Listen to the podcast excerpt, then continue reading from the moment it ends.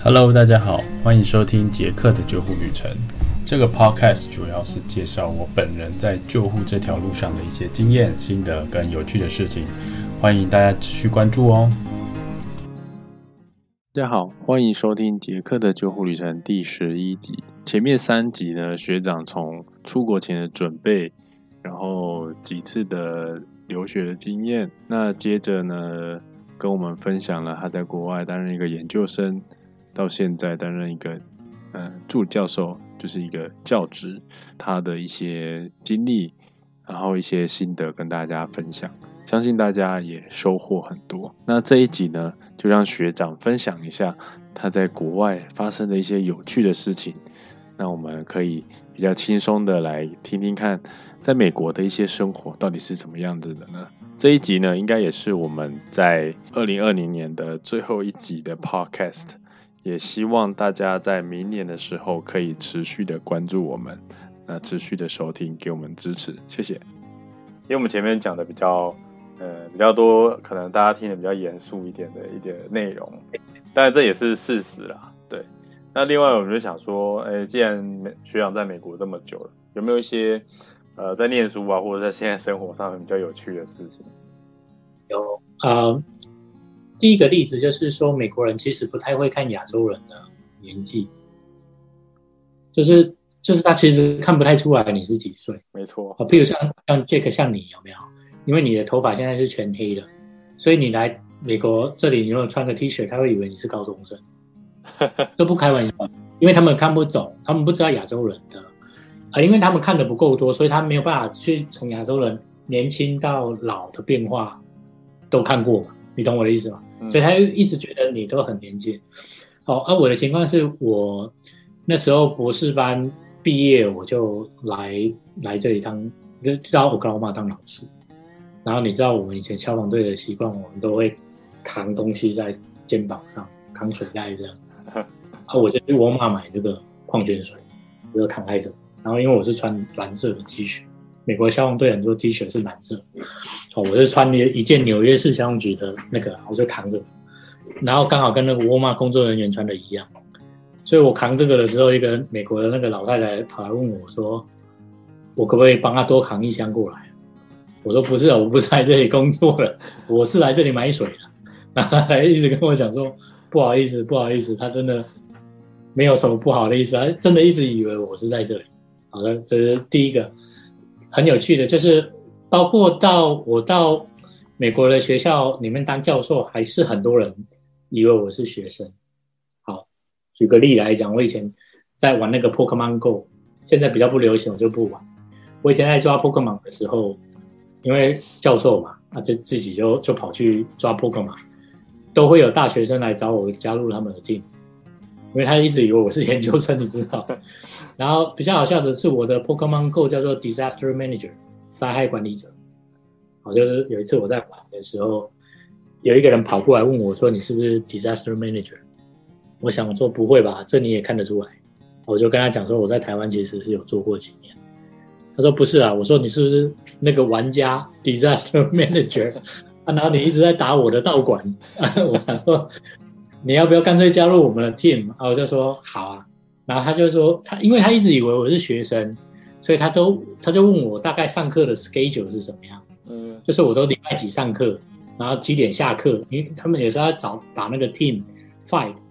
哦，我想说这个真的很难，因为我是教课啊，然后我教课完 我就是做研究，我就是跟他讲说，哦，那大概礼拜三不要就好，因为礼拜三要开西务会议，啊，其他大概都可以，啊，所以他就我就变他们的 team，所以他会一直传简讯给我。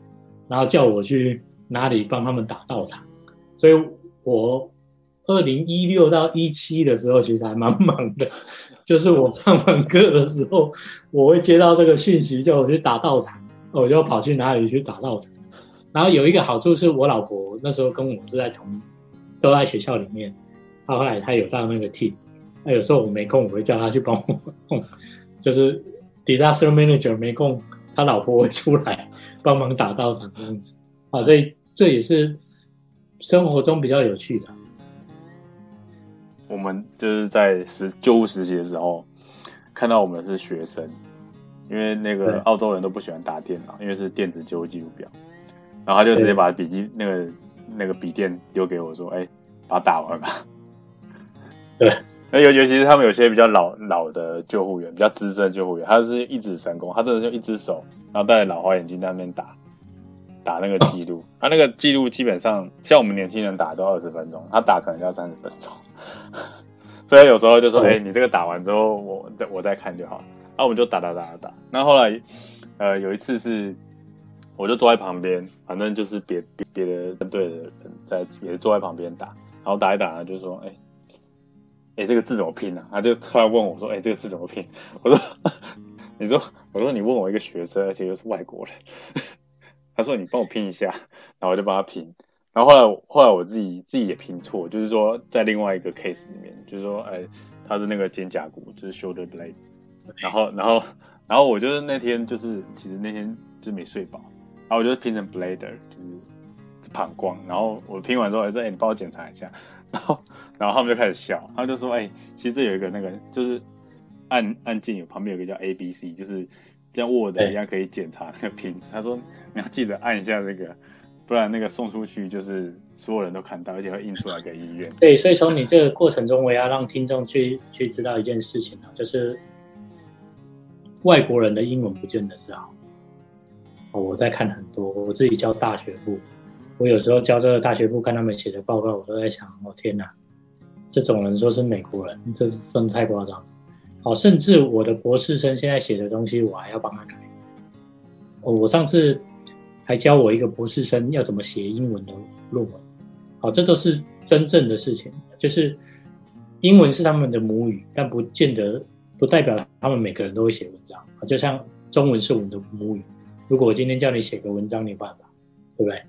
好，不是每个人都没有办法，对不对？不是每个人都可以写得很漂亮。所以英文这件事情哦，千万不要妄自菲薄，想说，哎，我又不是美国人，我又不是澳洲人，我又不是英文为母语的人，不是，而是靠着你自己的努力，你是可以比他们更好啊，类似这样。这这这是真我。嗯对，啊，我想到另外一个有趣的，就是因为我的第二个指导教授，因为跟我差不多年纪，嗯然后 again 他他反正就是跟我差不多年纪，所以我们美国的那个博士的毕业典礼是有一个寿袍的，他要帮你挂那个披肩。对，啊，反正总而言之就是那个做完之后下来有一个，呃，美国大学会有那种那种摄影师来照相，然后照完帮你洗照片给你钱。照完之后，那个摄影师以为我是他的指导教授，所以他跟我指导教授讲说：“哎，那个毕业生要站中间，然后我要站在他那边搭他的肩膀。”然后我那个指导教授说：“哎，没有，我是他的老师，I'm the professor。”然后后来那个摄影师哦，对不起，对不起，然后他就叫我站中间。然后我老师还很很搞笑，你知道吗？因为因为本来老师是有一个样子，他就是站你后面，就像。他不是、他站在我旁边还搭了我的肩膀，就看起来像是我的同学这样子。啊，因为我们两个都是同一个毕毕业，他也是我们学校毕业，所以我们两个博士跑是一样。啊，所以这就就其实蛮搞笑的，因为那时候我妈妈在在参加我毕业典礼，虽然他不懂英文，他一看就知道发生什么事，他就笑死，他想说，这这这老师其实蛮不专业。然后那个摄影师还一直叫我指导教授要怎么站，然后那个 professor 没关系，先在旁边等一下，等这个学生 站好之后，professor 再过来站在后面。然后我老师说：“哎，不是，我才是老师。”对，类似这样啊。我自己去带我的硕士生也是这样，因为我硕士生毕业，他是韩国的消防员，他就蛮蛮老的，就是四十几岁了，也没有到很老，但是他跟我比，他是比较老，所以有时候我跟他站在一起的时候，人家会以为我是他的学生，然后我就说不是，我是他的老师、欸，哎，I'm professor。对啊，就是常常会有这样的误会。不过我最近头发白比较多，就比较少这种误会。对，不过常常常常会这样。呃，我要讲的还有我们之间比较有趣的，会像是生活大爆炸这种这种效果，就是 very nerdy，我们英文叫 nerdy，就书呆子这种。呃，我不知道大家会不会会不会好奇，说教授跟教授平常之间碰面娱乐是玩什么？哎，这个可能蛮有趣的。教授跟教授，嗯，学生跟学生就打屁嘛，喝啤酒，玩电动嘛，就这样打篮球嘛，对不对？教授跟教授之间是是怎么样？就是有什么娱乐活动？我来介绍一下，我是我去参加同事的 party，我们是做什么事情啊？当然，我本人是觉得这个很无聊，不过他们觉得很有趣啊。有一个活动是这样啊，就是找一本书来分享给大家啊。所以 有一个教授上台演讲了二十分钟《理性与感性的读后感》，然后大家针对《理性与感性》这本书做一个分析啊，这是第一个活动。第二个活动是比较大的啊，就期末啊。我老婆因为以前她是在商学院上班，所以我去他们商学院一起聚餐，大概有十桌吧。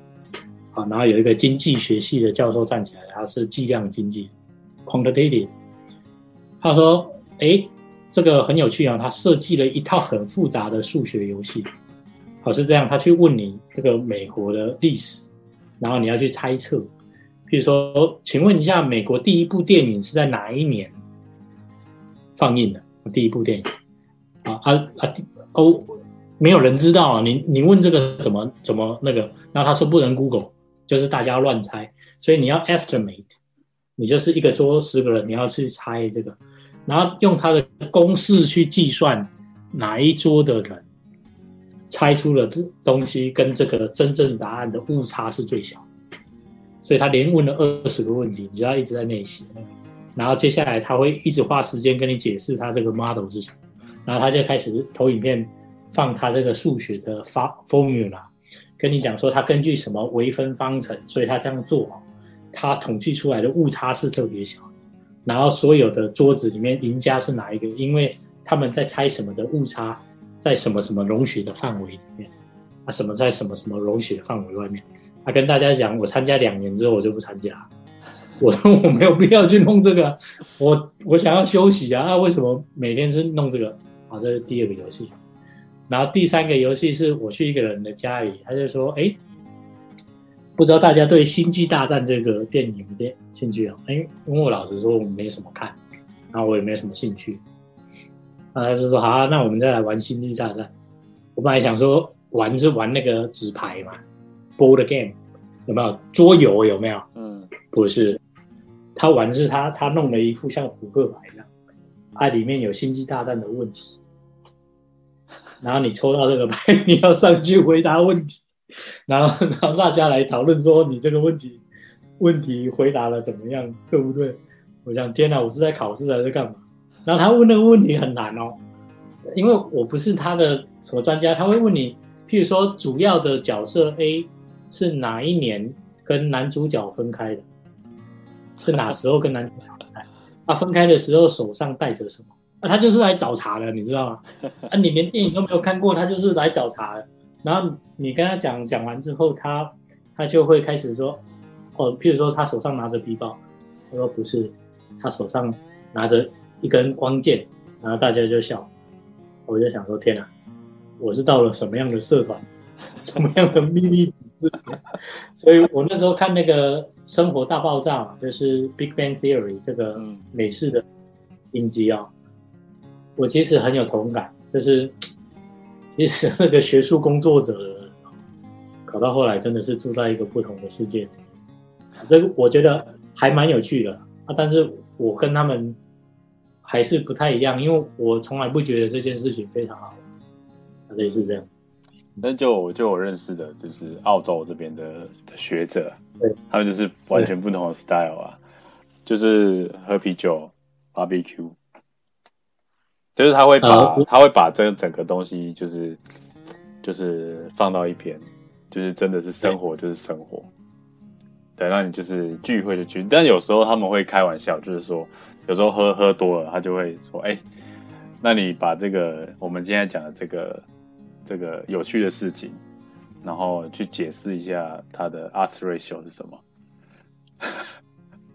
那然后就是大家都会讲出一些还蛮蛮蛮爆笑的回答，但是我觉得这个是有时候就是一些就是做研究，就是有时候研究生啊或学者的一些幽默。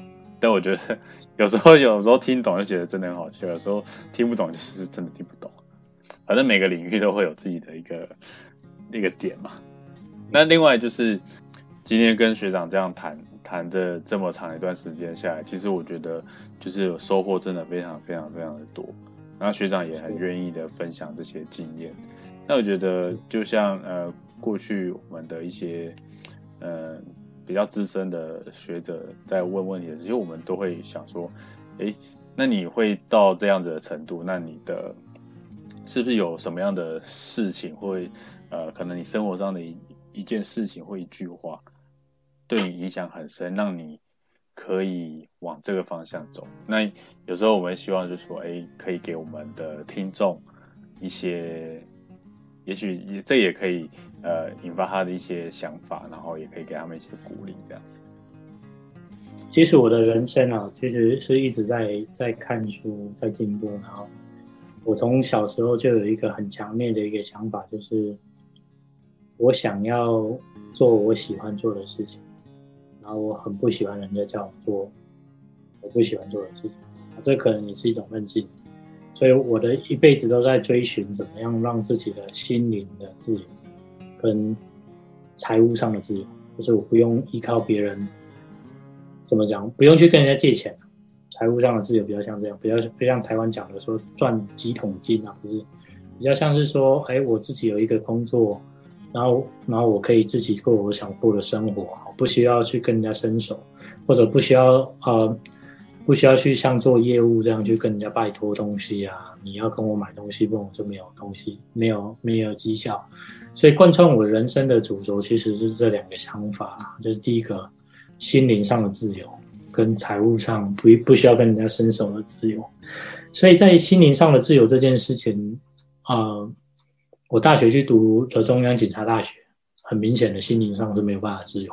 就是别人叫你做不做，所以我转而去追求内在的自由，就是开始看书啊。至少我在看书，你没有办法管我，我要要看什么，不看什么，所以我就一直看书。所以我一直以来每看一本书，我就会有一些想法，所以一直以来会一直有不同的想法。我在大学的时候，影响我很深的一本书或者一句话是是很多人。我应该很多人很多人会跟你讲你不行，但是你没有去做，你怎么知道你不行？啊，这个这个是我大学的时代的想法。到我开始去读硕士的时候，我在美国体验了前所未有的孤寂，就是寂寥啊，那种非常非常的寂寞。鼓励我的一本书是叫做《记得你是谁》啊，那本书里面是有各个故事，是哈佛大学的。老师给每一个毕业生的勉励，就是他们怎么克服困难。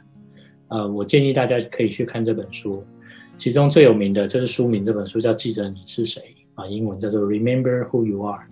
他一直提醒，就是说言语的暗示对一个人的成功是影响很大的。